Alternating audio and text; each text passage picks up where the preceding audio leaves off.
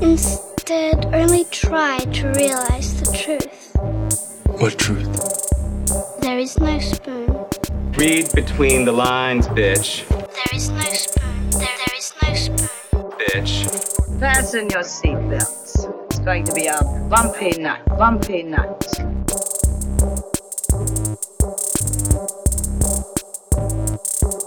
Saludos amigas y amigos, yo soy Mario Alegre Femenías Y yo soy Rosa Colón. y esto es Desmenuzando. En el episodio de hoy vamos a comenzar el mes de marzo con nuestro tema principal que va a ser nada más y nada menos que el hombre de acero Superman. Yo iba a decir Bernie. no, no, no, no es Bernie, es el otro hombre de acero. El que es un año más viejo que Bernie.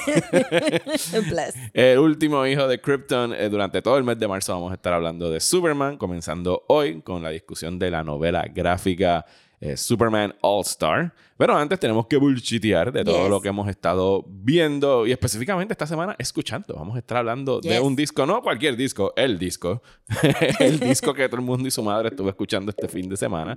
Eh, Rosa, arranca tú que tú fuiste la que dijiste que íbamos a hablar del tema de... Se vamos a hablar del disco de Bad Bunny. Que no voy a decir las siglas, es yo hago lo que me da la gana. Yo hago ya. lo que me da la gana, yes.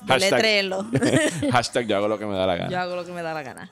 Eh, ¿Te gustó? Me gustó. A Lo- mí también. Lo puse, estaba, estaba saliendo de una obra el viernes, paramos en un sitio eh, con Desiree a comernos algo y cuando me montó en el carro el reloj dice las 12 y 1 y yo paré el carro.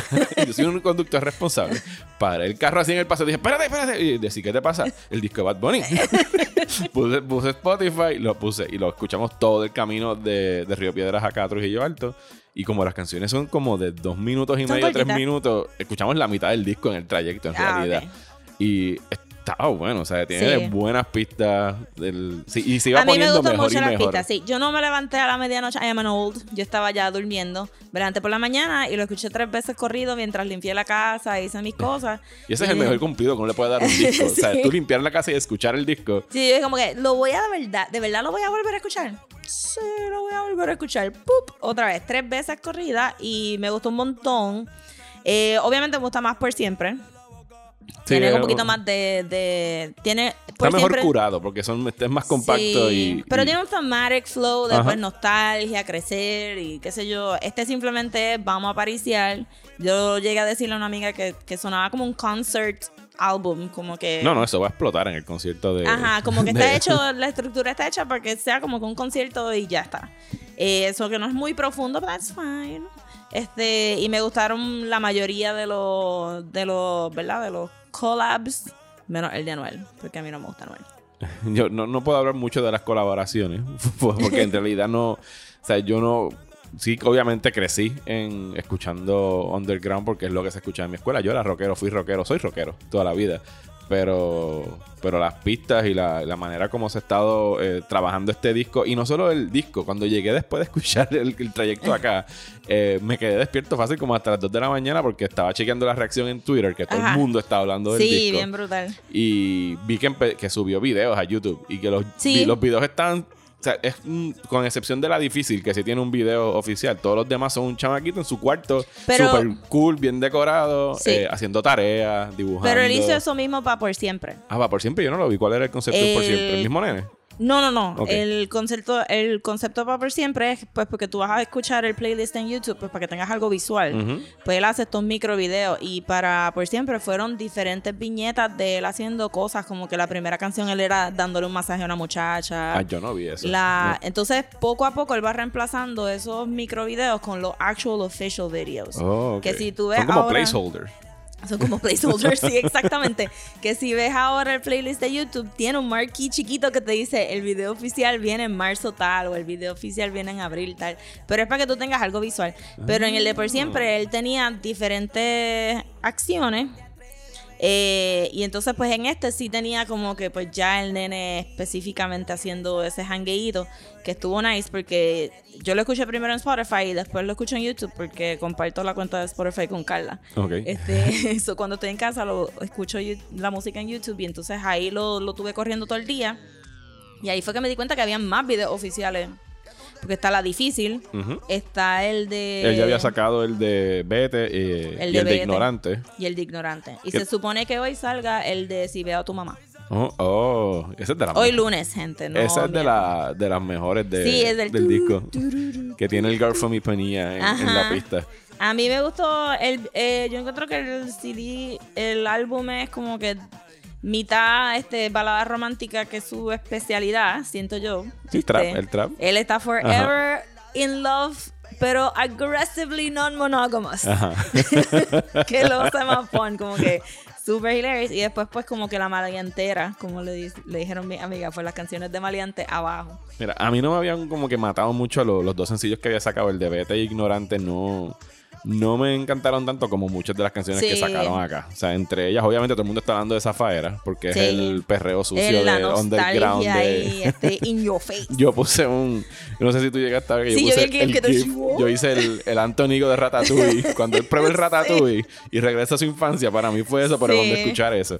Eh, Yo no tengo esa experiencia porque yo era un grunge ska kid. no, yo no, yo no Este, escuchaba Under, pero, pero- mi- que era todo high school, estaba So, escuchando eso. Sí, mija, pero yo estaba como que, I am blocking all of this. Y so para mí es como que, ah, yo he aprendido un montón de cosas con mis amigas que son más jóvenes, que me introdujeron un poco a plan B y Ok. cosas así, como que mucha pedofilia, mucha, mucho sexo.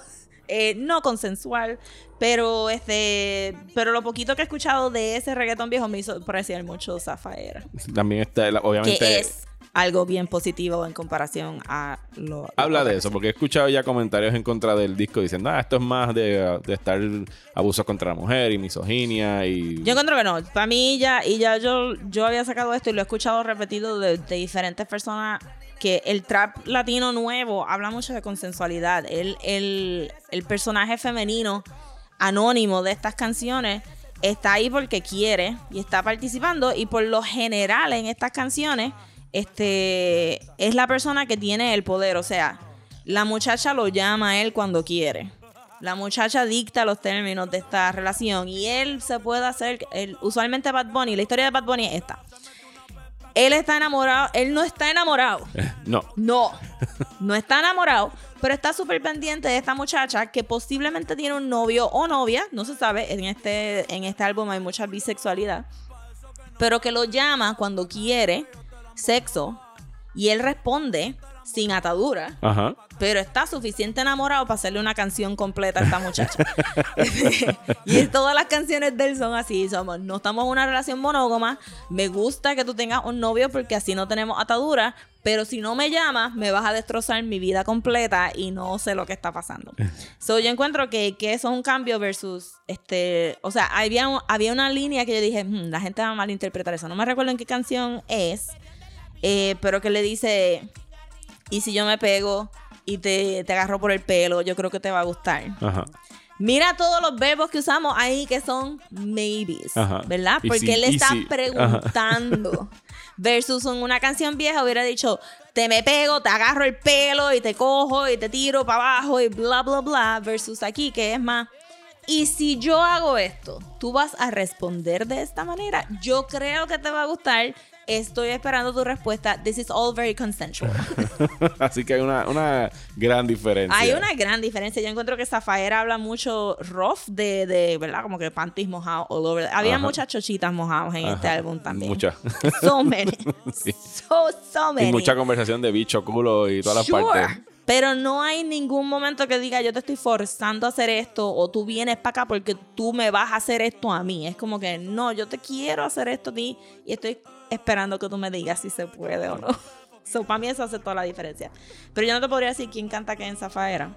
Eh, Pero me gustó mucho todo. Sí, no, la de Zafaera ahí es con canta es Joel y Randy y Ñengo Flow. Y Yo, no, yo no puedo distinguir entre Joel y Randy. Ah, no, I yo tampoco to- sé quién es Joel y quién es Randy. Yo sé Si no lo es- dicen, y tengo es que la mayoría Sí, de las sí, veces lo, dicen. Lo dicen, que- aquí dicen Joel Sí. y Randy, tú sabes.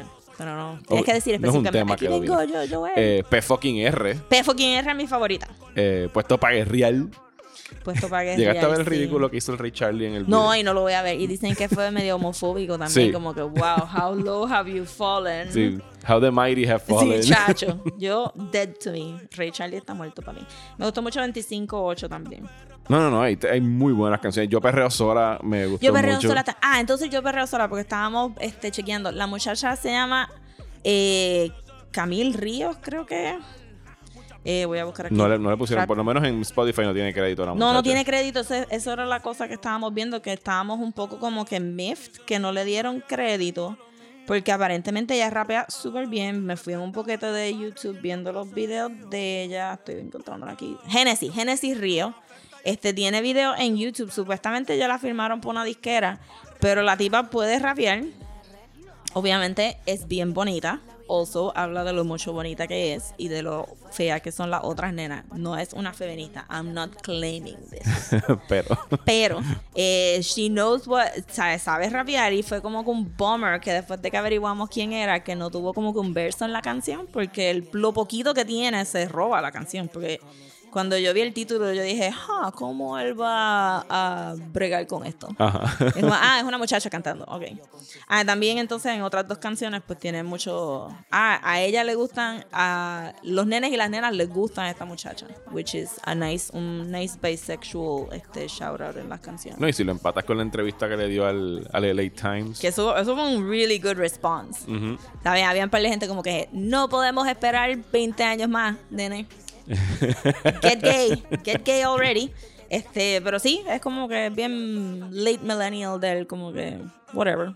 I flow. Es un buen disco, un disco divertido, no es un disco que te va a cambiar la vida, no es el, no es como, es lo que Ah. dices, no es por siempre ni nada por el. Sí, sí, el único corazoncito, el literal, el único corazoncito que Es la tiene es la, última- la la última, última que tiene canción. corazoncito, que, que sí habla de, de lo agradecido que está, que yo creo que es algo que se puede decir mucho de, de esta racha de, de trap artists de Bad Bunny, etcétera, que se ven como que bien, como que, uh, I worked kind of hard for this and now I'm getting it, pero sé que se puede ir en cualquier momento y, y creo que hasta los reggaetoneros viejos se han ido en esa ola de, yes, estamos súper agradecidos de estar viviendo esta vida. Porque somos muy privilegiados con tenerla. Sí, chacho. Pues, pues sí, ese es el disco de Yo hago lo que me da la gana. El primer disco que reseñamos en Desmenuzando, yo creo. Sí, yo creo que sí. Ah, entonces, exacto, sí, espérate, que dije, me dije, si voy a hablar del disco de Bad Bunny, tengo que también hablar. So, mi banda favorita local, Campo Formio, Ajá. hace par de semanas atrás, que se me olvidó mencionarlo, sacó un nuevo single, Ujú. se llama La Chopa, y está en, este, en Spotify, y lo pueden escuchar, Campo Formio, La Chopa, y es como que prog rock extraordinaire.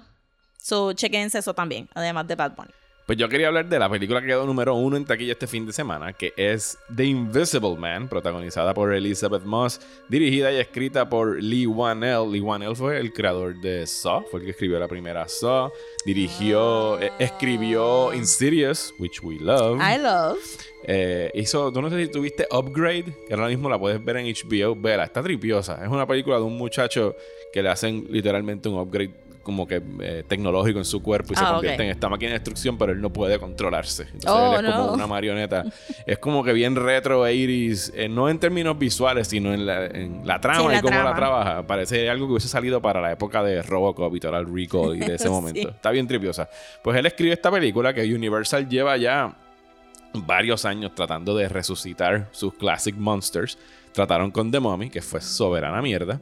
No por Bless. culpa de The Mummy, porque a mí me gustó mucho la momia en esa película. El problema era todo lo que estaba alrededor Sí, pero de la actriz momia. era buena, anyway. Sí, era Butella, era el nombre de ella, que es bailarina. Y me gustó mucho el movimiento que le dio y la fisicalidad que le dio a la momia. Era como que, coño, ¿por qué tú no pudiste estar en una mejor película? Porque de verdad que se movía y lo trabajaba muy bien. Pues con Invisible Man lo que hacen es que lo están adaptando. Y las películas de Invisible Man casi siempre y las historias se han girado en torno pues al científico que se convierte invisible por el serum que se bebe o Sí, lo que pero sea está que basada estén- en la, en la historia de H.G. de H.G. Wells, yes. Pues en esta, obviamente, estamos en otros tiempos y la están adaptando a lo que sería una respuesta al Me Too movement. Eh, Pero de verdad es una respuesta al Me Too Movement o no es domestic violence. es domestic violence, pero en el sentido de que estamos enfocándonos en la víctima y no necesariamente en el agresor. O sea, eh, eh, o sea, estamos todo el punto, toda la perspectiva de la película es de ella. Eh, al punto de que el agresor no se ve en la película. Literalmente es The Invisible I Man. wouldn't expect it. Y podemos, digo, se llama The Invisible. Pero el Sí. punto de que, al- de la manera como yo lo estaba leyendo, era como que tú, o sea, las víctimas de agresión siempre van a tener a ese Invisible Man en sus Ok, vidas. eso tú lo dices más por el, por el flow de Believe Women. The Believe Women, Ajá, sí. exacto, porque hay muchas conversaciones en esta película donde ella tiene, obviamente está hablando de algo inverosímil y los policías y sus panas no le creen, es como que loca, no. O sea, obviamente lo estás llevando como al- un metaphor ahí. lo bien estás brutal. llevando al extremo de que estás diciendo que es un hombre invisible, pero igual no le estás creyendo a la víctima. O sea, Claro. es una, una, una allegory a lo que Ah, sucede. ok, Por eso es que digo que es un, el Me Too movement y todo esto. Eh, Elizabeth Moss se bota en el papel. O sea, si la han visto, llega hasta ver, está en HBO ahora mismo, la pueden ver en Her Smell. Que No. ella está haciendo de como si fuera una Courtney Love grunge rocker type. sí, tienes que verla, es tremendo. Eh, la hemos visto en, obviamente en Mad Men. Si la vieron en Us, yo pienso que los, También los Us. dos o tres minutos que ella sale en Us son geniales. Y tú sabes, eh, yo, yo escuché el behind the scenes de la coreógrafa de Oz. Ajá. Y ella estuvo trabajando con, con obviamente con Lupita Nyong'o mucho y todas estas cosas, pero Elizabeth Moss no tenía espacio para hacer el training, so ella llegó al set, le dijeron, tienes que hacer esto, ya, got it, y se tiró ese sin ningún más coaching ni nada. Y la Eh. escena en que ella se ríe, grita. Ajá. que- sí, que tú no dices como que espérate, ¿estás, ¿are you frightened? O, o- Exacto, o está estás brutal, riéndote. brutal. No, no, no, ya verás que se vota.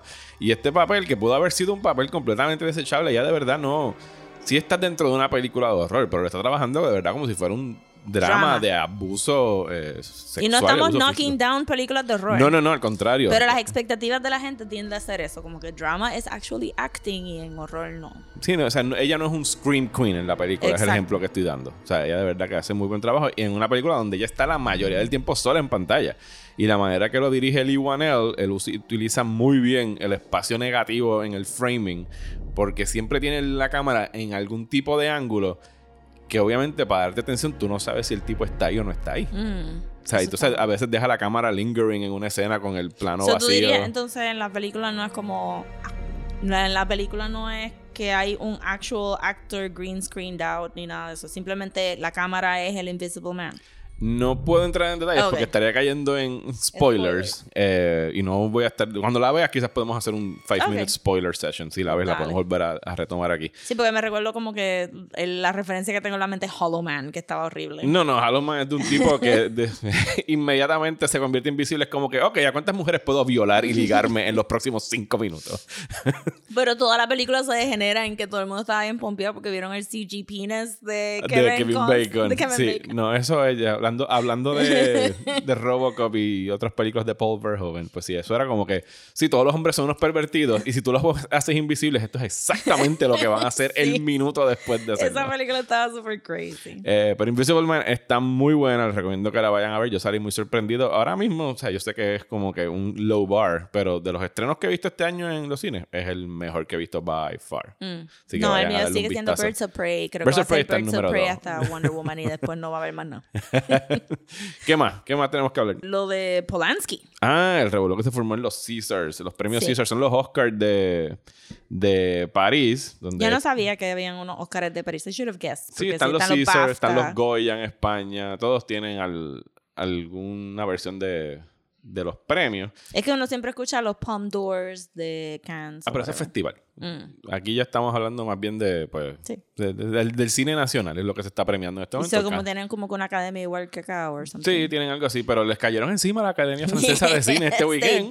Porque, y esto yo no me enteré hasta después, creo que en los últimos 10 años, eh, Roman Polanski ha ganado como 3 o 4 premios de mejor director. Ellos tienen estas reglas que la han criticado mucho, donde si el que gana película no puede ganar director. O sea que si le dan mejor película a esto, tienen que darle mejor director a otra película. Porque no tengo idea. O sea, los, Mm, Yeah, franceses que están... doesn't make any sense. Los franceses que están tan adelante en el cine, Cashiers du Cinema, o sea, el New Wave, esa parte de la premiación no la comprendo. Anyway, este fin de semana fueron los premios eh, y se formó un salpa afuera cuando la actriz Adele Hanel, no sé si estoy pronunciando bien el apellido, pero es una de las protagonistas de Portrait of a Lady on Fire. Tan pronto mencionaron el nombre de Polanski, se paró y se fue, invitó a todo el mundo a que la siguieran, se le cagó en la madre a toda la Academia Francesa. Empezó Pero a no fue la única. Bueno, se paró con la directora de la película, eh, Celine Sciamma, y otros miembros también de los que estaban ahí en el, en el teatro donde se estaban dando los premios se fueron y después se formó una protesta bien grande afuera. Pero en supuestamente la protesta también empezó antes. Días antes, sí, porque estaban, imagino que. No, como que antes de la ceremonia, Ajá. después del red carpet, ya estaban prendiendo cosas en fuego. Ok. Porque La los franceses se no comen mierda. no comen mierda. y ellos, para la protesta, eh, ellos, todo el mundo tiene Por- lighter fluid y, y un- y un Sí, lighter. porque eso fue lo que yo vi en Twitter, como que fuego en Francia. Y yo, ¿qué está, ¿qué está pasando ahora en Francia? Ay, Dios mío. Y cuando vi, no, es que Polanski ganó en estos premios. Y yo, guay, Irán. Todo el mundo empujando las barricadas de seguridad, los de seguridad friqueando. Había un montón de humo y fuego. De momento entró esta tipa que 4-2 máximo. Ajá. Y estaba ahí gritando y cuando seguridad la fue a coger se fue inmediatamente en, en ponerse monga como este anti-violent tactic y entonces eran como que tres hombres para sacar a esta nena de 4-2 que estaba allí tomonga tira en el piso y yo ¿qué es este caos? Los franceses están tan duros protestando. Ajá. y después vi a la actriz saliendo y lo de la actriz era como que hasta calmado en comparación al revolú que había afuera y leí que una actriz eh, afro-francesa, no sé si llegó a aceptar un award, pero en su acceptance speech le dijo, se quejó del racismo de, de esa academia en particular. Y después, aparent- no, no me puse a buscar indagar, pero aparentemente la actriz de Portrait of a Lady on Fire que se fue, Ujú. es porque ella fue abusada por un director cuando era De pequeña. pequeño, cuando era menor de edad, sí. O sea que él ya, ya tiene todas las razones Yeah. del mundo para cagarse en la madre de la Es que está brutal, de verdad que tú dices, pues hay gente que todavía trabaja con Woody Allen, Ujú. despite all, co- contrary to all physical evidence. Y gente que lleva Que- décadas trabajando con Con Polanski. Pola- exacto, pero tú dices, no, pero es que cuando lo de Suñi pues, fue adulto y qué sé yo, pues sí, pero cuando era chiquita, tú quieres seguir trabajando con Woody Allen, you deal with your sleep later on. Pero Roman Polanski se supone que está en la cárcel. Ajá. Sí, él no puede pisar Estados ahí como Unidos. que chileando como que, bueno, yo voy a trabajar con él porque él hace buenas películas. Y yo como que, yes, but he should be in jail. Están los, los, sabes, como que tú no puedes Es un ignorar prófugo court de la order. Es, una- justicia. es un prófugo. de- es como que, what? Y era una nena de 13 años. Y lo han tratado de extraditar un par de veces y no lo logra. Y él a propósito no va a sitios donde lo pueden extradite. Ajá. Y ese cabrón tiene ochenta y pico años ya. Y la gente ahí como que, bueno, yo voy a trabajar con él porque eres un buen director. Y uno ahí como que, but... No, pero es que hace tanto tiempo. ah, pues tú, pues vamos a sacar a todo el mundo de la cárcel. vamos a sacar a todo el mundo de la cárcel porque eso fue hace tiempo. Se amarran de la excusa de que la, la víctima, después de adulto, como que lo perdonó o dijo que eran otros tiempos. Lo menos que puede hacer esa pobre mujer tiene que vivir cada vez que pasa algo con Polanski, la Es que tienen que, estar llamando. Y ella tiene que estar escondida en una, en una cabaña en, en algún lado en Montana o algo así. No, ellos buscan cuánta excusa hay para, para condonar el, el comportamiento. No, es que la habían matado a la esposa y al hijo. Y como que. Y ajá. unironically hablan como que, ah, qué bueno que Weinstein va para la cárcel. Y después dicen, wow, Polanski, such a great Still out. director. Los, eh, hace. ¿Qué? ¿Cuándo fue The Pianist? Como para el 2005. La academia La le dio el de- Oscar. La de, la de Adrian Brody, la del pianista Ah, judío en el Holocaust. sí. Una película de Polanski, le dieron el premio mejor director. Hubo un standing ovation. O sea, Sí, sí, sí. ¿Tú te imaginas eso, sobre todo ahora en Hollywood? Eso no. Yo creo que eso es algo que no Sí, pasaría. ellos no tocarían, pero ellos le dieron anyway el Lifetime Achievement Award a Woody Allen también. Recientemente, porque este Mia Farrow y este Ronan, este... Eso fue en los Golden. Globes, yo creo que fue, ¿no? No sé cuándo fue, pero ellos estaban como que, sí, Digo, sí. no hay que ir tan lejos. Hace un año, hace un año, la academia premió a una película de un known pedophile con cinco Oscars, que fue Bohemian Rhapsody. la bless, película que se dirigió Este, sola. sí. Así que. La película que se dirigió sola. Sí, porque no era como que nadie hablaba, nadie decía el nombre Brian Singer en, el- en los, en los discursos de aceptación. Era como que, y gracias a todo el mundo, a todo el mundo, a todo el mundo, a todo el mundo, se le daban gracias hasta el que hacía el catering antes de agradecer Yes. al Oh, no, director. espérate. Fuck Brian Singer, fuck, fuck Polanski y fuck Woody Allen, por si acaso. Para no perder el, La el- costumbre. La costumbre. Pero sí, este, está brutal que, que esa... eh, qué coincidencia que cada vez que dicen que hay que divorciar el arte de la persona... Este, Son como pues abusadores pedófilos. sexuales Sí, son pedófilos. ¿verdad? Nadie está diciendo como que, wow, Hitler, what a great painter. ¿Me entiendes? Pero mira, es que- mira estas pinturas tan bonitas que hacía. exacto. Wow, divorcia al artist de la persona. wow, you can still see Rosemary's Baby. Y eso es un problema que yo creo que incluso le afecta más a alguien como Woody Allen que al mismo Polanski, porque el, el cine de Woody Allen está tan amarrado a él al punto de que él es un personaje en No, muchas la de sus última película películas. no era como que un adulto tratando de tirarse a una nena eh, ¿Cuál fue la última? La que nunca salió. La Ajá, que la que nunca salió Ariana era una- Grande. Eh, Ariana Grande Era, era ahora- Timothy Chalamet con alguien que era Ah, bueno, pues in estoy New York. perdida, pues estoy, maybe estoy perdida en otra cosa. No, no, sí, como que todas las películas de Digo, todas las películas de Woody Allen desde son- Manhattan son sobre un adulto queriendo tirar Sí, exacto, está brutal. Y la gente, no, no, yo voy a seguir trabajando con él porque este, Mia Farrow mintió y bla, bla, bla. Es como que, mira, porque Mia Farrow se haya tirado a Frank Sinatra un par de veces y su hijo claramente sea de Frank Sinatra. No quiere decir que Woody Allen no puede ser un pedófilo. Sí, una- un, un two wrongs don't make a right. exacto. Bueno, eh, pues sí, esos fueron el bulchiteo para esta semana. Y Burn, France, burn. Burn Polanski down. Aprendamos más de Francia, es el Sí, punto que es el tenemos que hacer. sí. Esa gente no come Bueno, ya mierda. empezamos con la guillotina. Yo creo que ya Sí, mismo. no, ya tenemos las guillotinas hechas, ya aprendemos cosas en fuego. Sí, estamos No, Lo bien. que nos falta es coger la inmunidad de ellos al gas pimienta, que ellos se rocían él por las mañanas como si fuera desodorante y no les pasa nada. No les pasa nada nunca. Vamos entonces a entrar al tema de marzo, que va a ser Yes. Superman. Rosa, ¿cómo empieza tu relación? Antes de entrar a All Star Superman, vamos a hablar un poquito brevemente de nuestra relación con el Man of Steel. ¿Cuándo- ¿Cuándo es que tú conoces a Superman? ¿Cuándo te haces fan? Si es que eres fan de él, etcétera. Pues fíjate, yo estaba pensando, gracias a este mes que vamos a hacer, como que, ¿am I a fan of Superman? Ajá, es una buena Y- pregunta para hacerse. sí, como que, ¿am I? Porque obviamente mi favorito superhero es Wonder Woman. Eh, pero tengo que admitir que yo he estado consumiendo cosas de Superman desde que era chiquita, porque las películas de Christopher Reeve salieron en los 70. Ujú. Me recuerdo, yo nací en el 77, no nací en los 70, 70, nací en The Best Year, 77. Este, pero me recuerdo que mis papás tenían un 8-track y tenían el theme de la película de Superman y yo encajaba esa cosa grande ahí como que y era escuchar el theme de Superman y me gustaban mucho las películas. Y, eh, y todo el tiempo he consumido muchas cosas como que Lois and Clark, este Smallville. Smallville, este, la serie de Superboy que daban los, los sábados por la mañana Ni después. idea de qué estás Ya. hablando. Sí, este, había una serie de televisión de Superboy con Lana y todo, y era como que un cute actor haciendo de Superboy.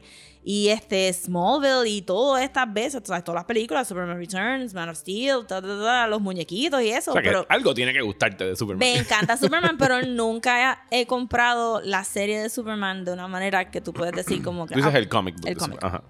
Sí, porque yo compro, yo he consumido los graphic novels de Superman o las historias interesantes de Superman, pero yo no, yo nunca he ido al comic book store a comprar los cinco o seis o siete títulos de Superman que te venden al mes.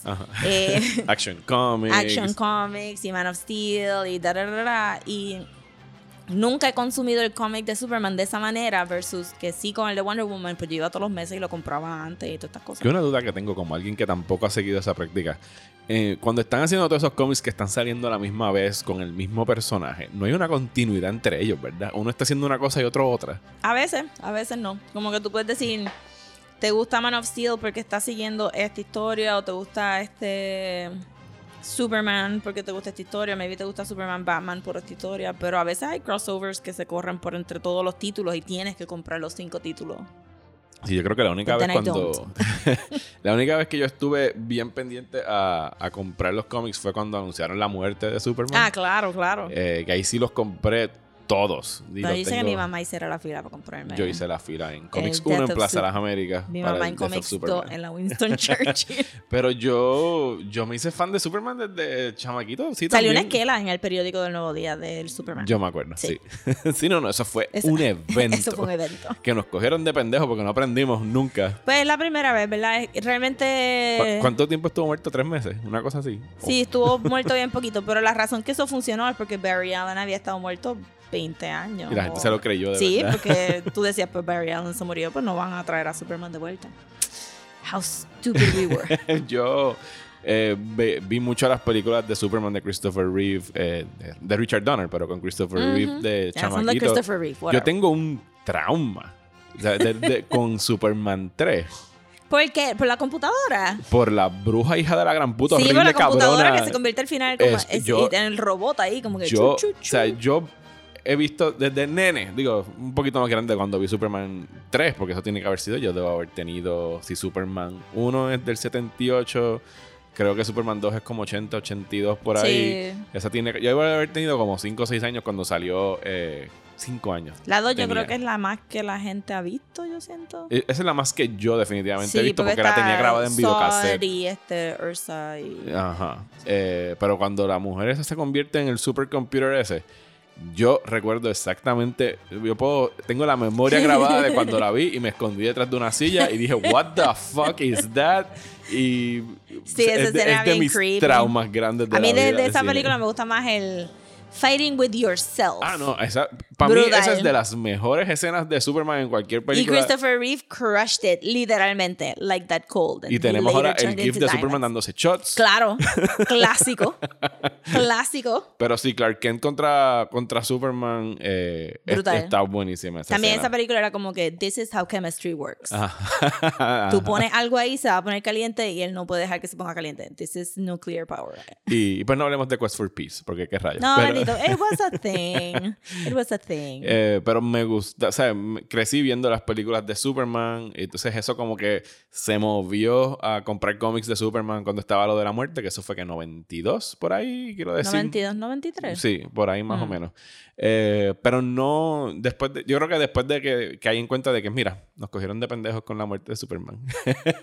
pero en- o durante los 90 vi las series de The Great Adventures of Superman que daban en el, que salieron después de las de Batman en, en La de de animación. obligada animación. Sí, Sí, sí. No vi Lewis and Clark, de- ya hemos dicho Loved aquí en el it. podcast que no veía Smallville. Loved it. Pero para mí sí, si tuviera que decir cuál es mi superhéroe, cuál es el para mí el, el- el modelo a seguir de un superhéroe, es Superman, por el mero. Yo sé que muchos los tildarán de aburrido, de que es muy perfecto, de que es un podemos dios. hablar. Sí, porque yo creo que yo también caía en ese, en ese boquete. Por eso es que, que maybe me atrae un poco más Man of Steel y este eventualmente hablaremos de Superman Red Son. Ujú. Eh, que a la gente le gusta cuando Superman se, no es bueno. Ajá. Pero recientemente pues, pues he cambiado mucho de opinión de no es que sea, no es que sea aburrido, Ujú. Es que la gente no sabe escribirlo. Sí, hay más problemas de cómo lo adaptan, porque han habido tremendas adaptaciones. Vamos a hablar de una de ellas hoy, que Yes. es All Star Superman, considerada una de las mejores. Pero sí, tienes razón en el sentido de que es cómo lo escriben y quién es el que se encarga de escribirlo. Eh, yo, les adelanto, vamos a tener eh, diferencias de opinión con Man of Steel, que la volví a ver anoche, by the way. Ajá. Sí, busqué, busqué en Letterboxd, en mi cuenta de Letterboxd, que está todos mis logs de cuando he visto películas, creo que del 2012 para acá, no me acuerdo cuándo fue que salió Letterboxd. Y la última vez que la había visto había sido en el 2013, o sea que era fue cuando salió. Ujú. Y la le di otro vistazo y esa conversación viene por ahí. Spoiler alert, a mí no me gustó Superman Returns y por eso es que vamos a hablar de esto. Mira, estaba buscando aquí, el show se llama, el show de Superboy se llamaba The Adventures of Superboy y fue en el año, eh, pa- aparentemente desde el 88 hasta el 92. Huh. Fíjate, sí, ahora Tienes que, que, me lo haberlo visto si veías que Saturday. Morning Cartoons. Sí, yo sí, creo sí. que acabas viendo Que esos esto. estaban, ahora que lo veo, estaban bien enfocados con que Superman tenía el arquito ese. Sí, porque se supone que era como que un prequel a las de Richard Donner. Ok, ok. Porque tiene el mismo suit. Ujú. Sí, no, no. Sí, ahora que me lo enseña, más o menos tengo un leve recuerdo de su Voy a existencia. guardar la foto, gente, y lo voy a poner en Twitter para que se Para recuerden. que Lo voy a tengan poner el ahorita. recuerdo. Para que se sientan viejos. Pero ahora mismo pueden ir a Twitter y van a ver la foto. Bueno, entonces pasemos entonces a hablar del cómic de Grant Morrison, All Star Superman. Superman's Journal. Final entry. I'm dying. My cells are breaking down. I'm running out of time. Welcome to the new world. Lay down your weapons and you won't be hurt.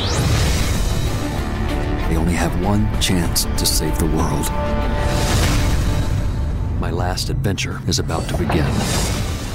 Ok, pues Rosa, cuéntame. ¿Por qué All Star Superman es el mejor cómic de Superman?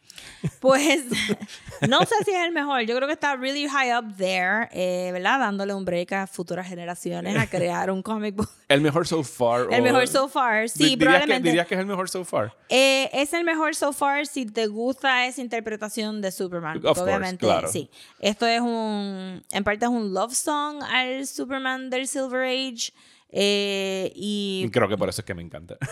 sí, y es lo, es lo que mucha gente piensa que Superman es siempre, ¿verdad?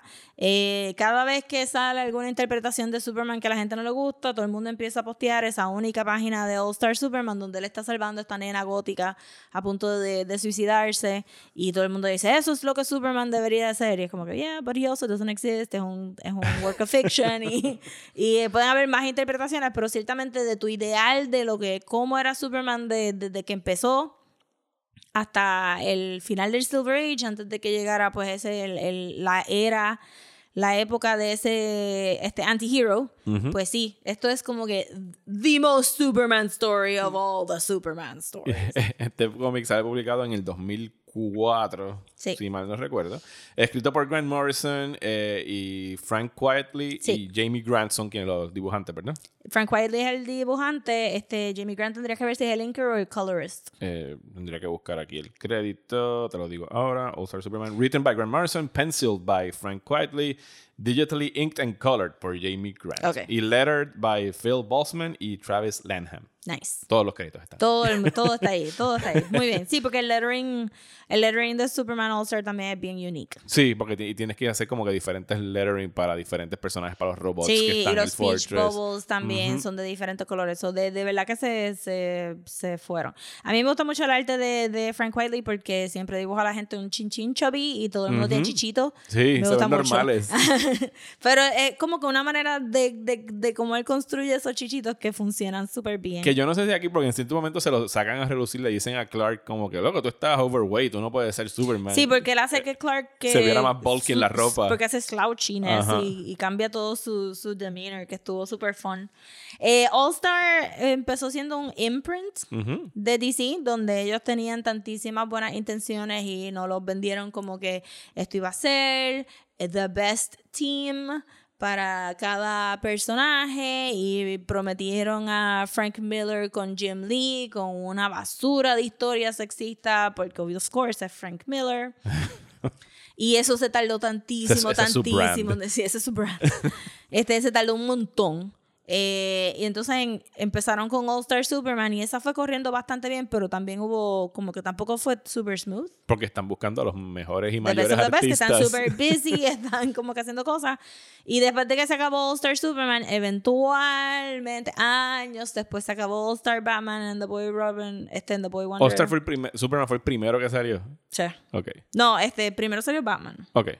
Y Pero, en ah, pero, ese pero se tardó. transcurso... O sea, Sí. salió completo Superman y después acabó y Batman. después acabó Batman. ok, ok. Y entonces, pues, todos los otros planes para hacer All Star Wonder Woman, All Star, All Star Batgirl, se fue a la borda. Y DC quietly empezó a incluir el título de All Star adentro del título del cómic. O sea, esto no se llamaba All Star Superman, se llamaba Superman.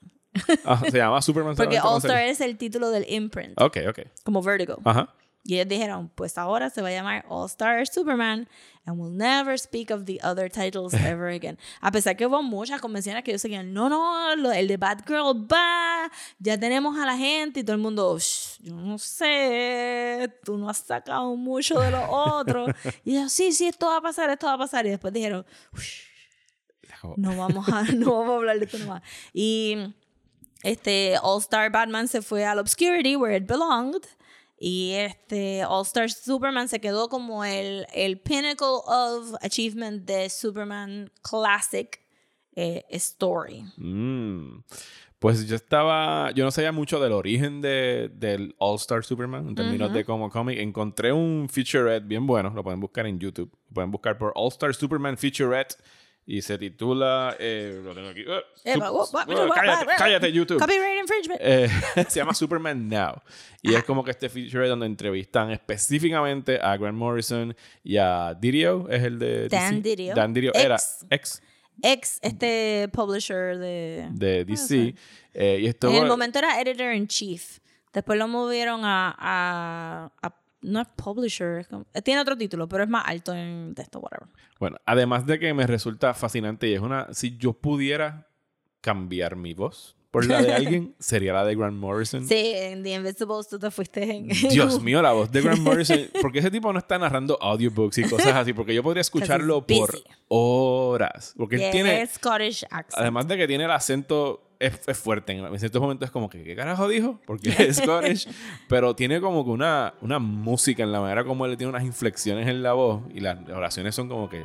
Y ti- ti- Si lo han escuchado, voy a poner un clip aquí de él hablando de, de All Star Insert Superman. Grant Morrison clip here. This is going to be a bit different. This will be a bit more introspective, and also it's we're coming up behind Superman, so it's kind of we've been invited into his world. He's looking back over his shoulder with this kind of yeah, come on, sit down beside me. You know, Superman could easily sit on a cloud and look down. It's something you could imagine him doing, but we'd never actually seen it. This is what I do. I look down on all this on Metropolis and I make sure everything's okay. I make sure everything's fine. And it was just to establish that straight away that here's this kind of benign God sitting on a cloud, kind of inviting you to sit beside him. Ese es Grant Morrison hablando. Y como podrán escuchar, es como que bien melódico, es como que bien sweet. Y entonces al mismo tiempo te habla de cosas como que súper dementes y oscuras mientras lo está haciendo. Pero lo podría escuchar hablar por horas y horas. Y él está eh, hablando de que él literalmente se tomó el All Star de All Star Superman a decir como que pues vamos a usar a Superman como si él fuera literalmente una estrella. Él es un ser de luz, él es una potencia, él es un sol.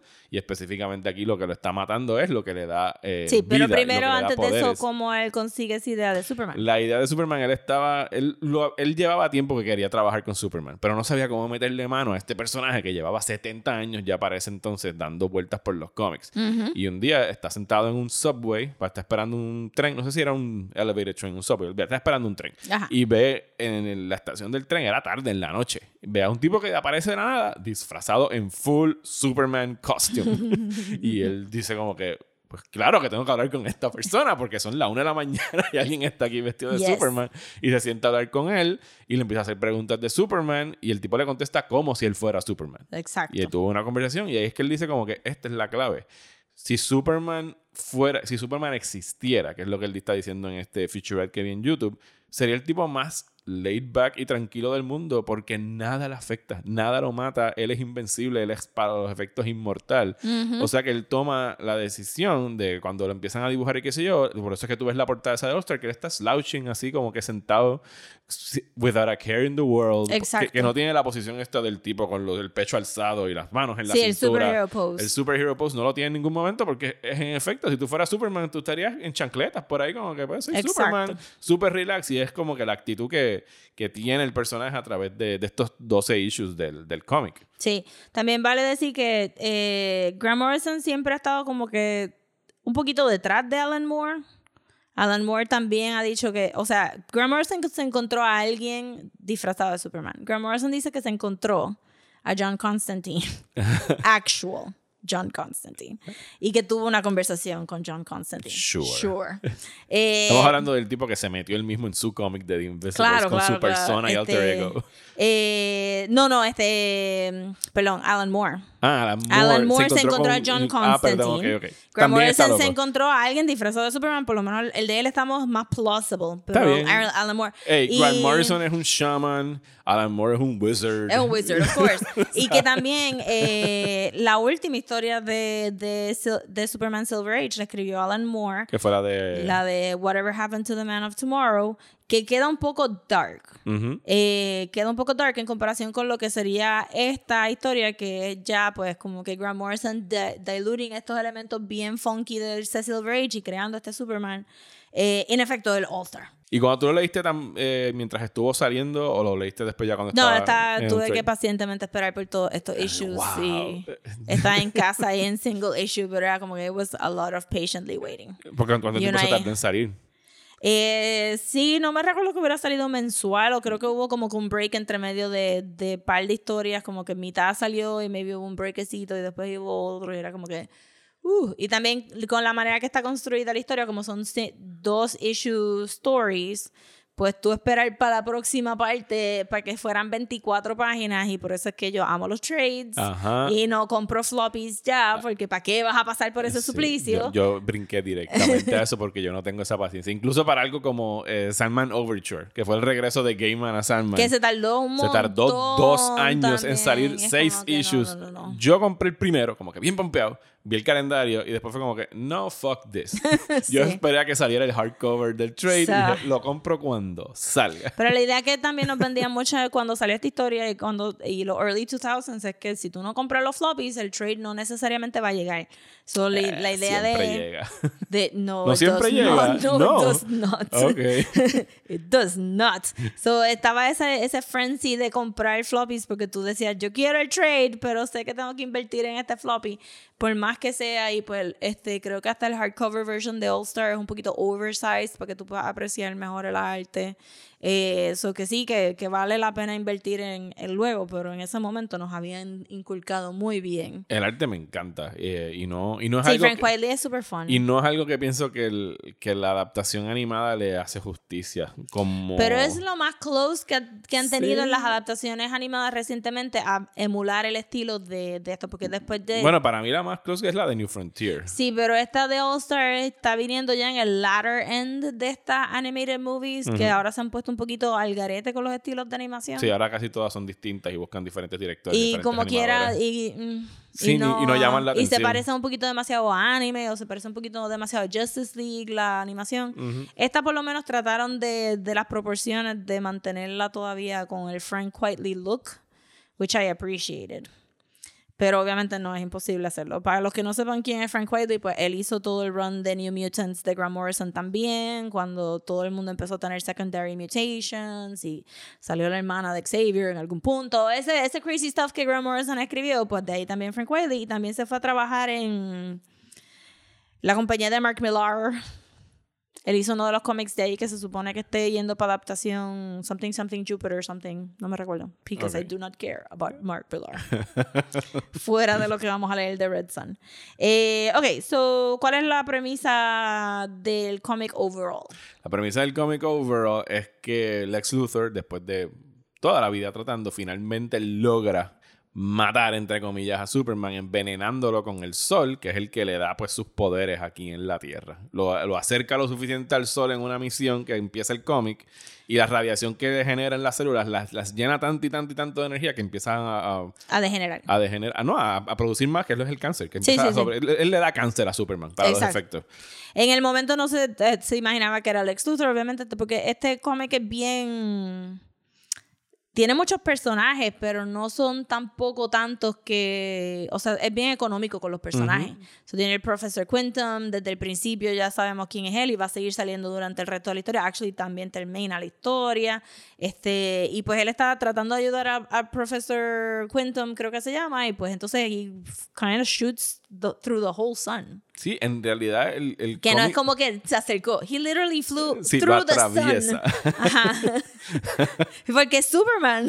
Sí, él atraviesa el sol y en cierto momento también rompen la luna en este cómic. Ajá, O sea, como es como que, que todos los astros se van para el course. carajo en, esta, Sí. en este cómic. O estos dos, estos dos main ones. Eh, Sí, en términos de personajes tienes razón. En cierto momento, mientras lo estaba releyendo, porque de verdad que hacía años, fácil 10 años que no leía el, el cómic, al punto de que no me acordaba exactamente cómo terminaba. Mm. De hecho, no me acordaba de los dos cómics de Bizarro, que es que porque son Porque fáciles son de olvidar. los, los más flojitos. Pero más que en, flojitos. en términos de personajes funciona más como que es un recorrido de Superman a través de toda su historia. Es como un greatest hits. Incluso tienen hasta Crypto, el perro. Sí, sí, ¿sabes? sí. Están como que haciendo un- una corrida alrededor de todo lo que es es la el, de es el love song a ese Silver Age. So, tú tienes. eh, me recuerdo haber leído que, que Grant Morrison decía. Este. La primera, el primer, los primeros dos issues son sobre Lois, ¿verdad? Este Superman se da cuenta que él se va a morir, so inmediatamente piensa, pues le tengo que decir a Lois que yo soy Superman y, y pues po- tenemos que disfrutar estos, estos días juntos. Y le da el Super Serum para que ella pueda Ajá, seguir. y entonces, pero ese es el segundo. So, porque Grant Morrison dijo que Lois nunca va a aceptar que Superman es Clark porque she is repelled by Clark. Esa es su interpretación de Clark. Ajá. ¿Y, por, y por Eh, qué él dice eso de, de Clark y de Lewis? Porque no hay manera que Lois Lane, una reportera de tres, de, o sea, una reportera Pulitzer Prize winning reporter. Pulitzer no se hubiera dado cuenta que él es este Clark. So ella está absolutamente limitada Está en en, negación. en, en de esto. Exacto. So, eh, so, con esa premisa, pues la primera historia de All Star Superman, donde él insiste que él es Clark y ella está como que tú no eres No. Clark. Este. Al punto de que él tiene que resignarse a que la gente no va a, a ever accept que él es Clark. Al, al final del cómic tiene un throwaway joke donde la gente piensa como que, wow, qué brillante tú eres, Superman, estabas disfrazado de Clark Ok. todo este tiempo. es como que, so, que la gente nunca lo, lo va a ver. So, so, con esa premisa, pues entonces tienes esta idea de pues que Lois este, está en el, el Fortress of Solitude y que le va a decir que él es Clark y está como que, you're crazy. Entonces, este, por eso es que lo hace como que, pues, ah, tiene este, todo este paranoid reaction a uno de los químicos del Fortress Ajá. of Solitude. Entonces, en la segunda parte, cuando le da el, el, el Super Serum, es un throwback también a estas historias del Silver Age, donde Lois este, adquiere poderes o adquiere, este, porque antes en, el, en lo que era el Silver Age, que es este Superman, Superman's girl friend, Lois Lane, y Superman's pal, Jimmy Olsen, que lo vamos a ver con lo de, lo de la historia de Jimmy, pues eran estos really stupid, silly stories donde ellos estaban eternamente tragándose como que whatever fórmula estaba vendiendo este científico en la calle o poniéndose whatever helmet algún otro científico, oh, forever, forever metidos en problemas y distorsionándose en lo que sería body horror en cualquier otra historia, pero aquí era como que fun and hijinks. Eh, pues entonces, este, eso es lo que está pasando con Lois, con lo de lo del paranoid, whatever, Lo whatever. serum, ajá. Ajá, pero entonces después, cuando le dan el Super Serum, que se aparece Samson y se aparece Atlas. Her- Atlas, Ajá. eso también es del Silver Age, porque como son public domain characters, pues a- a- Cualquiera los puede usar. aparecían en los cómics de Superman como que, ah, pues tú eres más fuerte que yo, ¿qué vamos a hacer? ¿Qué vamos a hacer? Y que a Superman aquí les gana a los dos en un arm Le ganan wrestle los dos, a pero vez. ellos son los que vienen con el periódico del futuro diciendo, sabemos que te vas a morir y que tú hiciste Sí, porque ellos son 12 time travelers. feats. Ajá. Ajá. Y, y answer the unanswerable question. Ajá, y que curó cáncer y un montón de cosas. Y entonces ahí es donde el formato de los 12 issues que vamos a leer, pues entonces son los 12 great feats de Superman. Que ahí tiene una línea que la he escuchado ya, creo que incluso la usan en, en The Dark Knight, es que la usan, que cuando aparece este dios egipcio y le que tiene a Louis El por el cuello, el Sphinx, que le dice el, el, el unanswerable question, que le dice what happens when an unstoppable force meets Ah, an sí, unmovable línea que el, object. que el Joker le da al Ajá, al final. que él le dice, it, it surrenders. Y es como que, ok, I'll accept that. que vuelven a tomar el tema de surrendering al final, que es que él se Sí. rinde, no rendir, rinde de give up, sino rendirse de aceptar. Exacto. Ajá. No, es que todo está bien económicamente puesto porque todo es un elemento de foreshadowing o es un elemento de, de, de hacerte entender el personaje de, de Superman. Eh, con lo de Superman's, este, Superman's pal, Ujú, Jimmy, Olsen. Pues eh, Que la- tenemos el reloj de Jimmy Olsen. Vemos Vaya, el tri, tri, tri, que, que este Lois dice, Dios mío, si yo tuviera que escuchar ese reloj. Ah, todo porque el ya, tiempo. Porque ya nada más lo escucha cuando tiene los poderes. Exacto. Ajá. Eh, pero después lo vemos a, a Jimmy Olsen yendo como que a como que undercover Jimmy Olsen o el exposé de Jimmy Olsen y lo vemos a él en un panel vestido de mujer quitándose. Eso pasaba todo el tiempo, todo el tiempo y todos los little things que vemos que, que, que le pasa a Jimmy they did happen. Como que se ha convertido en dinosaurio, se convirtió en una tortuga, viajó al futuro, se ha convertido en chicle, to- todo lo que tú quieras le ha pasado a Jimmy Olsen. Que estuvo nice también hacer ese, ese callback. Eh, y también, porque esos son los tres, ¿verdad? Los cuatro maines, Lois, Jimmy, Superman y, of course, Lex Luthor. Luthor. ah, Luthor, ajá. Y ese issue de Luthor es brutal. Sí, que tiene la conversación en la prisión, que lo está entrevistando O sea, Clark. que otra persona se niega a ver what's in front of their faces. Ajá.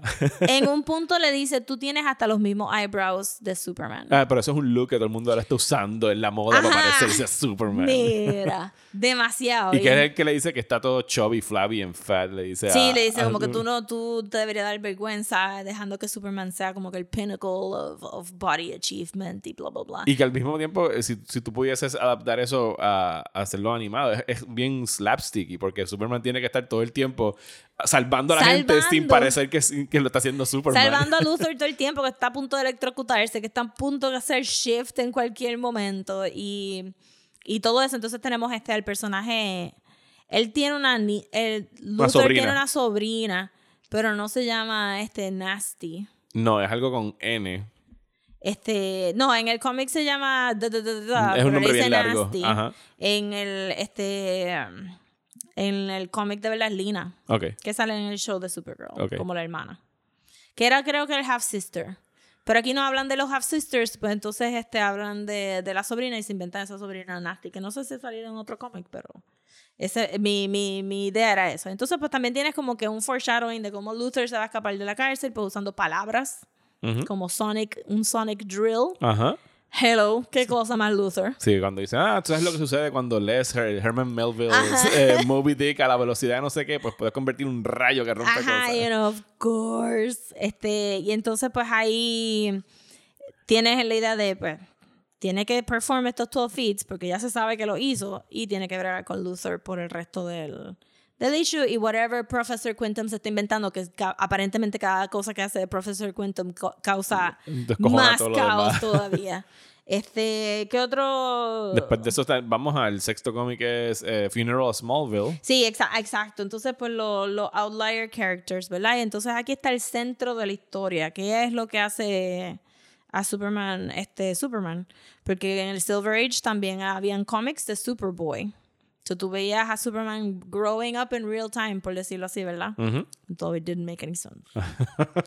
y entonces aquí tienes a Clark de Smallville cuando es más joven. Ujú. Siendo, recibiendo la visita de diferentes Superman del futuro y Yes. uno que está con la, carta, la cara cubierta. Exacto. no habla mucho. lo que le Exacto. dicen. Que también lo habíamos visto en un hologram en otro momento. Eh, más más sí, Ante- porque hay muchos Superman aquí de diferentes Sí, tiempos que se dan la vuelta. Porque una de las cosas bien importantes que está pasando es esa idea de que Lois y Superman están hablando de la posibilidad de no poder tener hijos, porque, porque genéticamente no pueden. Ajá. pero de momento llegan todos los descendientes de Superman. So tú sabes que they had children y entonces tú sabes que al final él no está ahí, but you know they had children. Ajá. So tú sabes he's coming back. Porque es Superman. Porque es He Superman y back. porque he always comes back, pero porque hay evidencia física de todos estos niños que, que han crecido y pues tienes el el Superman que sale, estoy aquí going off, ok, el Superman chiquito es Mr. Mc, de la- del universo de Mr. McSpicklet o McSpicklet o como se llama. El Superman de la tapa cara, este, de la, eh, de la cara tapada, pues, ya lo Es tocaremos. Pero el otro Superman se parece mucho. Ajá. Había una vez hace tiempo Ajá. que DC decidió que todos los títulos de ese mes iban a brincar al número 1 million. Ajá. Y ese es el Superman de DC 1 million. Ok, ok. Y todos los, todo era en el futuro y todo el mundo hizo su interpretación y el número de ese cómic Ese es, el decía que 1 tiene, million. ese es el que tiene el dorado aquí en el El pecho. plástico Ajá, y el ajá, plástico, ajá. pues ese es DC 1 million. Y después hicieron como que Grant Morrison hizo un montón de cosas con esos personajes del Justice League. Como que Wonder Woman era de Venus y era una estatua de mármol, de verdad. It was nuts. Pero ese estilo, entonces pues... Y eventualmente va a llegar el Superman dorado. Que ese Eh, también lo vemos eh, llegando en este cómic. Sí. Porque de- al final descubrimos después de que se muere eh, que le da el infarto y tienen el funeral. Porque el, el, time, el time creature del Fifth Dimension come tiempo y se comió that second. Ujú. Que Superman pudo haber estado con su papá, pero estaba bregando con el creature. Y ahí es que descubrimos que ellos fueron al pasado para tratar de como que mover a Superman a que se fuera a Metrópolis y que no se quedara en Kansas siendo un farmer, porque entonces no hubiésemos tenido todo lo que ya conocemos Exacto. de Superman. Y descubrimos que el que estaba con la cara tapada es el Superman que hemos visto durante todo el cómic. Que viajó a través del tiempo Y- para estar con su papá. Y que recibimos entonces la visita de otro Superman. Un Superman dorado que habíamos visto también en la miniserie horrible de Kingdom, Ajá. que era este, la supuesta segunda parte de De- Kingdom Come, que bajaba con una Lois plateada y yo no sé qué. no, Weirdo. Pero Grant Morrison lo cogió and he fixed it. Y pues ese es el verdadero final de All Star Superman. Sí, porque es que tú de verdad puedes em- empatar que dice, bueno, he did make it y esa es la evolución del Superman que vamos a dejar puesto al final, que es el que está atrapado dentro del sol. Ajá. Ajá. Y que entonces este, el Clark el Clark de nosotros Ujú. le pregunta a él de quién tú eres descendiente y él hace como que, whatever. Pregunta más pendeja. My dude. Este, y entonces, pues, ese es tu, tu hint de que, ok, pues sí, regresó como dijo que iba a regresar, pero he's just golden now. Because he's the sun Because god. he's a golden Because god. he's an archetype. No, de hecho, él lo está cuando en el feature ese que yo te dije, él hace la comparación con Apolo y con Helios. y todo eso, porque él dice: Superman es eso, es un sun god. Exacto. Literalmente es un sun god, necesita del, del sol. Y de ahí para abajo, eh, digo, mucha gente, si tú le preguntas a mucha gente cuál es el cómic que tú más has llorado, la gente te va a contestar la muerte de Pa Kent en All Star Superman, porque es bien emotiva la manera que él habla del hijo y cómo él llega a presenciarlo, estuvo súper preciosa. Eh, de ahí para abajo empieza sería como que la segunda parte de All Star Superman. Me dice si ustedes han comprado los trades separados en vez de coleccionar, porque antes los dividían en dos. Y entonces, pues de aquí para abajo, un poquito como que este, tightening up loose ends de las cosas que pusieron en, en motion en esa primera parte. Sí, aquí tenemos los dos cómics de Bizarro, que Batman va al, Cibarro al, Bizarro. al Cube World, al Square World. Va al. Square Ajá. World, va a Bizarro World a ver a los bizarros, but there's un bizarro que es el, El one- opuesto de bizarro, que Es es, el el, one in a millionth Bizarro que, que es cibarro.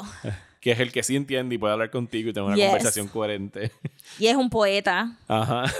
Son, esos son los dos cómics más flojos de los, de los Son dos, sí. flojitos, lo pudo haber hecho en uno. Entiendo la appeal de tú decir como que el opuesto de Bizarro no es Superman, es Cibarro. Porque it just keeps mutating from there. Eh, y el, el Antimatter Universe y el Black Kryptonite y todas estas cosas son súper cool, pero de Y que es que al final, como él los convence, empieza a hablar en el. Como ellos hablan, que hablan como que rebuscado y al revés. Y entonces Yo creo que yo, yo él usa reverse psychology para Sí, que lo para- monten en un cohete mientras se está muriendo lentamente para que lo saquen de ahí porque está en tienen el, no tienen sol tienen un sol rojo en ese en ese planeta y necesita que lo zumben en un cohete para como lo hizo Sí. originalmente y regresar a su Exacto, casa. es un new origin, es el, el repeat del origin. Yo siempre he tenido mucho problema con el Bizarro Speak porque siento que en algún momento se deja caer. Ajá, sí, como que, ¿qué dijo en qué carajo quiso Sí, decir en esa porque oración? para mí es como que los otros días vi un panel viejo de, de, de elecciones y estaban diciendo como que him, I'm, him, I'm good character, me, I'm vote for him. Y yo, ¿tú estás diciendo que no vas a votar por él? no entendí. Ajá, porque siempre como que, o, o siempre usaban como que una palabra que me sacaba bien, como que, this I'm garden, este, I hate it, y es como que, but you're watering, es como que, uh, no sé. Nunca he podido como que fully grasp este bizarro language. Bueno, anyway, cuando él regresa de Bizarro World, eh, regresa a Metrópolis, pero dos meses después y se encuentra con que estos Kryptonians llegaron y empezaron a tratar de recrear Krypton en Metrópolis. Because that's what they do. Ajá, sí, porque los Kryptonians son unos assholes. Krypto- Kryptonians are dicks. Eso es uno de los de los 10 mandamientos de Superman. Este Supergirl lo hizo excelentísimamente bien en su segundo season. Este es algo que todo el mundo en la humanidad decidió que this is true and it feels true to everybody. Kryptonians are dicks y tenemos suerte De que, que los Superman dos- no salió así. y ni Supergirl tampoco. Y ni Supergirl tampoco, but overall, digo, porque Supergirl, tú sabes que tiene su white privilege Ajá. y también trata un poquito mal a Monel por su bias en contra eh, de los Daxamites. Eh, she's not perfect. Ajá. Este, pero sí, overall, un buen ejemplo de Kryptonians are dicks. Y obviamente este, se enferman los tiene que poner en Phantom Zone. Ajá. Que es lo que le hizo a Monel so, so, so many years ago. Sí, que los manda a, a que pongan orden en el Phantom Zone, porque lo que había era un Sí, degenere como que adentro. tú sabes cómo a ti te gusta ordenar a la gente y tratarlo super mal. There you go. Have at it. Ustedes ahora son los wardens Be happy. del Phantom Zone. Bien brutal. Y después de ahí, ¿cuál era el próximo? ¿Tú lo apuntaste ahí? Sí, estoy viendo que hay Ah, ese es el de Neverending. Something. Sí, Neverending. Neverending. Para mí, ese es mi favorito de los 12 issues. Ok, pues que, es el, que es el cómic donde él está haciendo su Last Will and Testament y tiene que estar hablando de todas estas cosas que, hizo- que hizo. Si no me equivoco, ese es el cómic donde sale ese panel que tú mencionaste de la muchacha que se quiere suicidar. Que, que sí salió a relucir mucho durante el Snyderverse. So en el many cine. times, Cada so vez alguien tenía que sacar. Es un tremendo panel. O sea, a mí me gusta es esa tremendo página. panel, sí, pero, Porque pero sí, they have Rosa, yo sé que es un cliché, pero sí, para mí eso es lo que representa Sí, Superman. sí, pero no es lo único, no es lo único que tú puedes hacer con una ficción. No, pues no, no, es no, como no. que la gente se va un poquito overboard. ¿Qué otra cosa? Ese es el, el issue donde eh, Este, ay Dios mío, ¿cómo era que se llamaba el City in a Bottle? Eh, Candor. Candor, Ajá. él arregla Candor. La regla Candor, que era esta ciudad que tenían encogida, que también era de Kryptonians, ¿verdad? Sí, sí. Ajá, sí, y Kryptonians are dicks. Uno de los tantísimos, no, pero los de Candor han aprendido. Uno de los tantísimos, tantísimos proyectos que Superman nunca hizo, nunca arregló en el Silver Age, porque él tenía tantos pet projects. Cuéntame de eso, porque eso no, no conozco esa historia. Eh, pues Brainiac reducía ciudades Ajá. a botella. Ajá. So he has this one. Y le dijo, you guys, I'm totally gonna find out how to fix you. And then he didn't. Que era... Y lo dejó en el Fortress ahí. Lo dejó ahí y a veces y no, pero es que tú no tú nunca te has leído Silver Age Superman. No, Es no la cosa más diabólica del universo. Yo tengo eh, para los que quieran leer este Superman del Silver Age, DC sacó hace par de años atrás unas colecciones súper baratas en blanco y negro que se llaman este, los showcases y tenían Superman Family Showcase, pues volumen 1, 2, 3, 4, tenían que ser. Tú los lees es fascinating como tú puedes empezar un cómic de Superman con Superman mirando una lupa diciendo, I Candor, one day I will find a way to fix you y irse en una aventura que no lo ayuda para nada. Arreglar a Candor y dormir feliz todas las noches. Lo hizo con con Candor, lo hizo con Monel, lo hace todo el tiempo. Él es, Superman es el master procrastinator. Si él no hubiera si él no hubiera volado por el sol y se estuviera muriendo, eso estaría en una botella todavía. He does not give a fuck de terminar Pero- estos proyectos. Pero Grant Morrison lo arregló. Sacho, sí, porque le dio como que un, un, un, un push. Pero Superman, psh, Sí, es- pobre Monel tirado ahí en ese Phantom Zone hasta, hasta el, el siglo tres- 3000. Sí, este es el issue donde él, pues sí, hace lo de Candor. Está el panel ese que, que mencionamos de, de la muchacha que se está tratando de, de suicidar. Eh, él crea otra tierra, él simula una tierra Earth Q, donde él, él crea un mundo donde no existiera un Superman. Para entonces, para, para él poder tener una proyección de qué ocurriría cuando él muera, ¿sabes? Sí. ¿Qué va a pasar? Y lo- me encanta que es el I último panel que dices que siempre va a haber un Superman, porque el, el último último panel es alguien dibujando a Superman en el 1930s, cuando primera vez hicieron a, Que a entonces Superman. ese Earth Q sería el Earth Prime del multiverse viejo, donde se supone que somos nosotros leyendo los cómics. de Superman. Ah, ok, no, no sabía de, de esa tierra. Ay, mío. Demasiadas tierras. Deja que te. Shach. Shach. Tú no sabes el revolú de Superboy Prime. Y acabo de decir Superboy Prime. Yo sé que por lo menos dos personas empezaron a gritar: ¡No! ¡Stop it! No! No, no, ahora me tienes que dar un, un 30 segundos de Superboy Prime. No, Superboy Prime, este, Superboy Prime fue en Infinity Crisis, se supone que vive en nuestra tierra, pero entonces este, le dieron superpoderes, se convirtió en la voz de los whiny fanboys de los early 2000s. Eventualmente a DC, DC perdió el derecho de usar el, el nombre de Superboy porque todavía estaba en litigation con los descendientes de de los creadores de Superman y por un tiempo ellos no pudieron usar la palabra Superboy, so they had to age him up para que fuera Superman Prime y todo este revolú y era como que Jesus Christ, pero este todo fue en Infinity Crisis y todo fue para darle la voz a todas estas personas que se quejaban de comics are not what they used to be, bla bla bla, es super. Que es lo que lo peor que puedes hacer es darle voz a esas voces. Sí, bueno, eso, creo que Superboy Prime en algún momento entraba a las oficinas de DC y, mataba a Dan Didio y todas estas cosas. Una- ok, está bien. revolú, Esos fueron los revolú. 30 segundos de Superboy Este, Prime. pero, pero era, sí, había un Prime Earth donde no existía Superman, pero eh, era porque éramos nosotros. Eh, ahí también es que te enseñan cómo arreglo cáncer.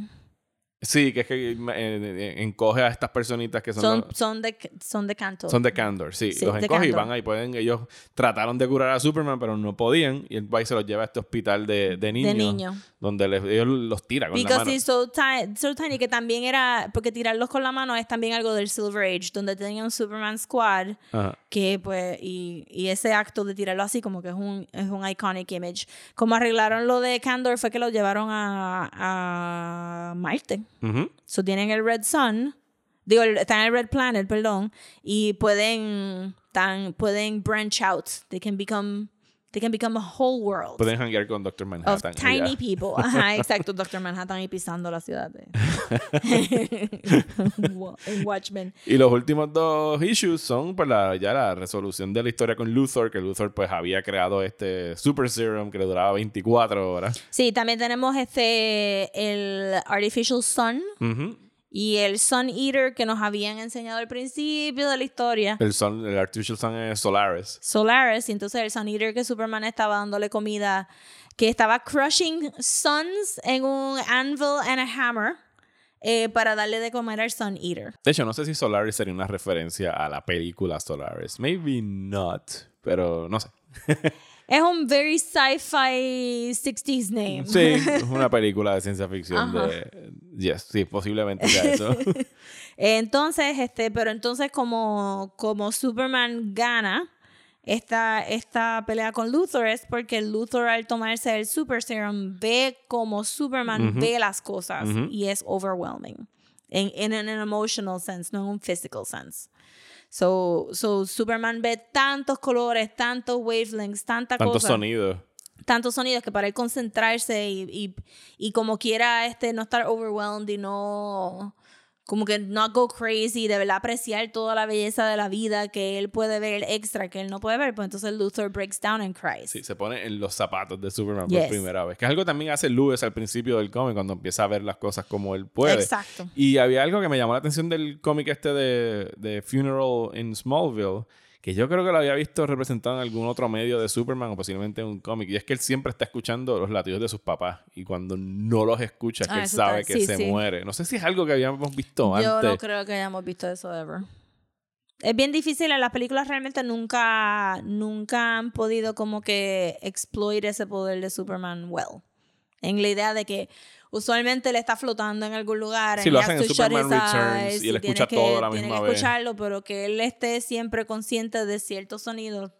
Ever. Ajá. Never. No, no, never. no. Eso sí me, me lo encontré súper heartbreaking. De la manera que se Sí. entera de la muerte del papá. Porque él se desespera y empieza a llorar. I cannot Ajá. hear my heart, my dad's heartbeat. Exacto, ¿no? Y es Ajá. que está brutal. De verdad, eh, esa, ese, ese tributo a Pa Kent Ajá. está bien bonito. ¿Y cómo terminamos todo entonces? Pues terminamos todo entonces en el que él ya hizo los feats, él ya dejó todo resuelto, él, las, él, él muere y revive eh, en ese último issue porque tiene tanto y tanto poder del, del sol que él se está convirtiendo casi en un supernova. O sea, él, la- él tiene más poderes de la forma que él puede vencer a Luthor. Digo, Luthor se autovence él mismo Sí. a raíz de lo que está sucediendo. Se despide de Lewis y decide irse a espetarse dentro del sol. Exacto. Pero él ya había dejado todo preparado para, para su muerte. Había dejado el testamento, había dejado el- los serums y la, y la genética de él para que hicieran, ¿cómo se llama el científico?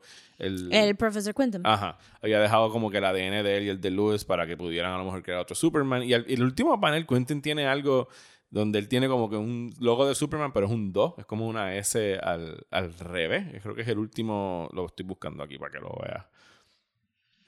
Sí, también la idea cabe de que, de que a través de eso fue que salieron los otros Eh, Superman. Project 2 es lo que se llama. Ah, tendría que buscarlo. Que él le dice, I'm sure we'll think of something. ¿Sabes? Para como traer a Superman de vuelta. Porque ya lo último, la última conversación que tienen es que, pues sí, él se espeta en el sol.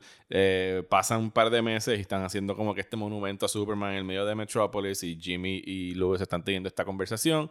Donde Lewis es la que le dice, mira, el headline ese del, del cómic, de, perdón, del periódico de Superman's Dead, nosotros lo publicamos específicamente so that it went in time y alguien lo pudiese traer de, o sea, para que Samson lo pudiese traer de vuelta Ajá. al pasado, pero Lewis es la que le dice and, and when he's done he knows where to find me, sabe, ya sabe que Superman va a regresar y lo enseñan en ese panel que él está como que Como trabajando Atlas como Atlas también. dentro del sol y entonces cuando llegamos a la, a la estación que está en la luna, que se llama Project, que es donde está el científico este que tú me dices con, con Agatha y el otro muchacho, él tiene como que esta cápsula donde dice Project 2, que si lo ves es el logo de Superman, Sí. pero como un número 2. Y es Estoy que buscando aquí a ver qué significa porque lo que estoy encontrando es este... So, aparentemente la puerta que, que tiene ese símbolo de Superman con el número 2 alude a Superman Secundus, que es un superhéroe que apareció brevemente en la historia de DC One Million, que les dije ahorita que tenía que ver con el otro Plastic y Superman. He is named as Superman's heir, o sea, es el, el heredero de Superman, este, aunque, no es, aunque no se explica si es literalmente un hijo o si fue o si simplemente adoptó el nombre de Superman. pero tenía la composición genética de quién era entonces eh, Kal-El, entonces. Sí, porque él lo deja, en los, que sí, él lo sí. deja en, los, en los tubitos, en los test tubes, que es lo que le deja al, al científico. Eh, Superman Second es el primero en una línea larga de superhéroes que se van a conocer como el- la dinastía de Superman. ok. Pues ya, ese Sí, es el final. DC One Million.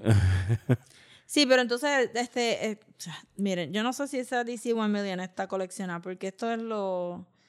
eh, yo te diría que no.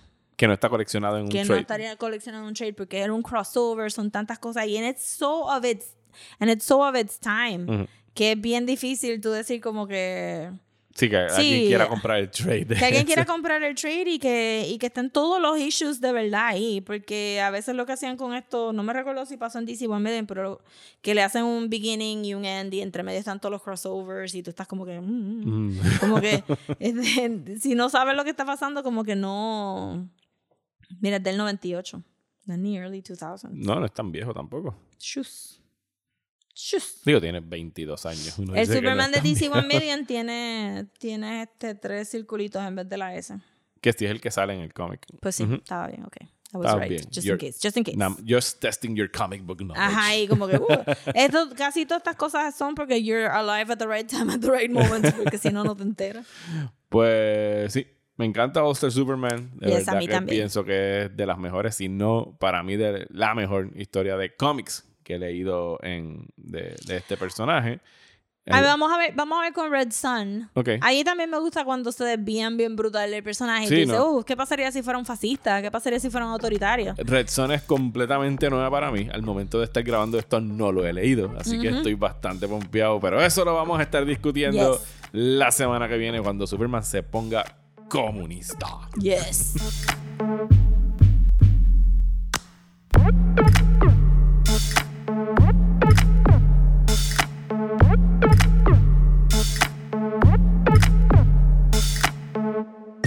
¿Estás bien cansado de los programas de política aburridos? Pues trata Radio Independencia, un podcast de política, derecho y todo lo que se nos ocurra desde el independentismo boricua, donde Andrés González y Adriana Gutiérrez discuten temas de actualidad y temas históricos con algunas de las figuras más importantes del independentismo y la izquierda puertorriqueña. Suscríbete a Radio Independencia en tu aplicación de podcast favorita y en nuestro canal de YouTube.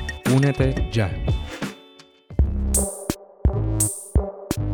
Bueno, ya está aquí este episodio de Desmenuzando, el primero de nuestra serie de Superman, que continúa la semana que viene con la discusión de la novela gráfica Superman Red Sun de Mark Millar. No, sí, Mark Sí, Millar. Mark Millar. Mark sí, y Millar. Mark Millar.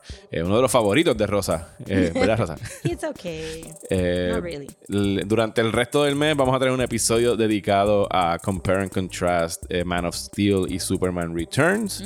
Ese lo pueden esperar en la tercera semana de este mes. Y mientras en Patreon vamos a hacer todo lo que queda del Snyder Trilogy de las películas de, Yes. de DC. Pero Vamos- desde el punto de vista de Superman. Sí, nos vamos a enfocar en Superman. Que posiblemente haya ramificaciones al resto de los personajes, porque Sí. qué rayos ya vamos a estar ahí. Pero, no va a ser una discusión ahí de como a que fondo, nos sí. gusta la película o no nos gusta la película. Vamos, eh, en Patreon vamos a estar con Batman v Superman y en Patreon también vamos a tener Justice League. Así que, y al final del mes, pues, eh, eh, Leftover Season 2, que no tiene que ver con Superman, pero pues, Sí, pero yo estaba pensando en un momento, pero Justin, ¿cómo es que se llama? Justin Trevorrow. Trevor, no, Trevor. No, eh, Dios mío, Thoreau. eh, Th- Thoreau, gracias. Sí, también pues. Trevorrow es el de. el- Colin el Trevorrow. Colin Trevorrow, diablo, Y me yo fui. nunca, nunca quiero decir Justin Thoreau porque Thoreau no es como que un filósofo americano también. No sé, ahí me cogiste. Henry, Henry Thor- Thoreau. I Ay, no don't sé. know. Whatever. Pero que él pudo haber sido Superman en un, en un different timeline. Hay gente que diría que él es su Superman. Sobre todo si lo han visto operando para abajo en Leftovers. Eh, bueno, queremos agradecer antes de irnos hablando del Patreon a Juan. Juan le hizo Hey. un upgrade a su membresía en Patreon y la cambió de un dólar a cinco. Así que Juan va a poder estar escuchando esos episodios de Superman durante este mes y todos los que han salido desde que sacamos el Patreon en Gracias, agosto. Y eso es un detalle que nunca decimos: que si tú en realidad te metes ahora al Patreon, puedes escuchar todos los que vinieron antes. Ah, claro, Eh, claro. o sea, Eso es como que se hace un el archivo bien yes. nice ahí. Así que todos los episodios exclusivos de Patreon están ahí para ustedes si desean suscribirse. Muchísimas gracias, como siempre. Eh, Rosa, ¿dónde nos pueden seguir en las redes sociales? Nos pueden seguir en Twitter y en Instagram como at desmenuzandopod. Nos pueden seguir en Facebook como desmenuzando. ¿qué? Desmenuzando, sí. Sí, ¿verdad? Sí, desmenuzando. Y Gmail, este, desmenuzando el podcast a gmail.com. A mí me pueden seguir como Mario Alegre en Twitter e Instagram. Y a mí como Soa Pop Comics en Instagram, Twitter y Facebook. Rosa se les están olvidando todas las redes sociales. ahorita. Sí, estaba como que, what? Me quedé pensando en Justin Theroux. Me quedé pensando en Justin Theroux como Superman. Eh, y déjenos, déjenos reviews en Apple Podcast, que siempre nos ayuda a la visibilidad de Desmenuzando. Por favor. Muchas gracias y será hasta la próxima semana aquí en Desmenuzando.